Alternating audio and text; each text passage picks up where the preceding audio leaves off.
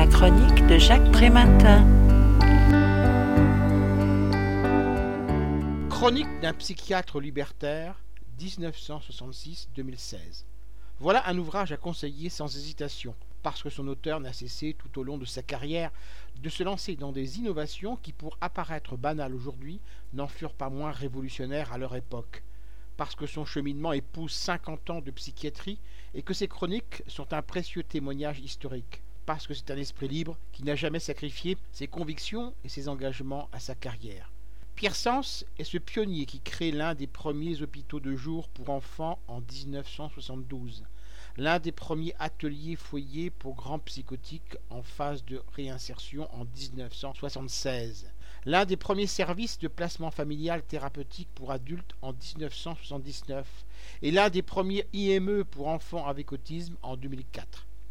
Fils d'une famille de réfugiés républicains espagnols, mai 1968 le surprend en pleine étude de médecine. La décennie 1970 va changer profondément une profession incroyablement sclérosée et conservatrice. L'aliéniste devient psychiatre et l'asile se mue en hôpital psychiatrique. La discipline est fortement bousculée par l'antipsychiatrie, la psychothérapie institutionnelle et la psychanalyse. La folie est alors considérée comme un voyage et l'internement comme un contrôle social d'une grande violence faite à la personne. Pierre Sens commence une analyse en 1972 et ouvre un cabinet libéral en 1975. La psychanalyse le marque profondément.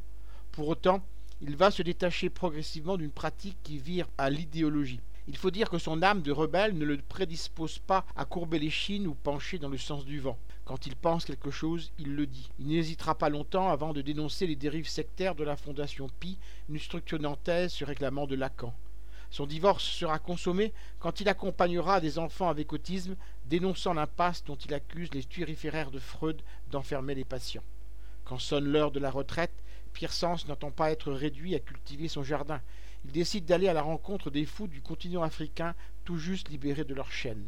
Il s'investit au Bénin, dans les centres d'hospitalisation relais qui a créé l'association Santé Mentale en Afrique de l'Ouest.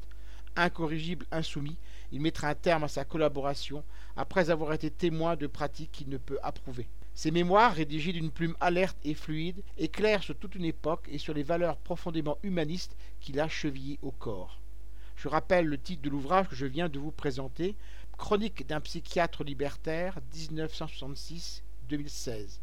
L'auteur en est Pierre Sens. Le livre a été publié aux éditions SCIPP en 2016 et est vendu au prix de 10,44 euros.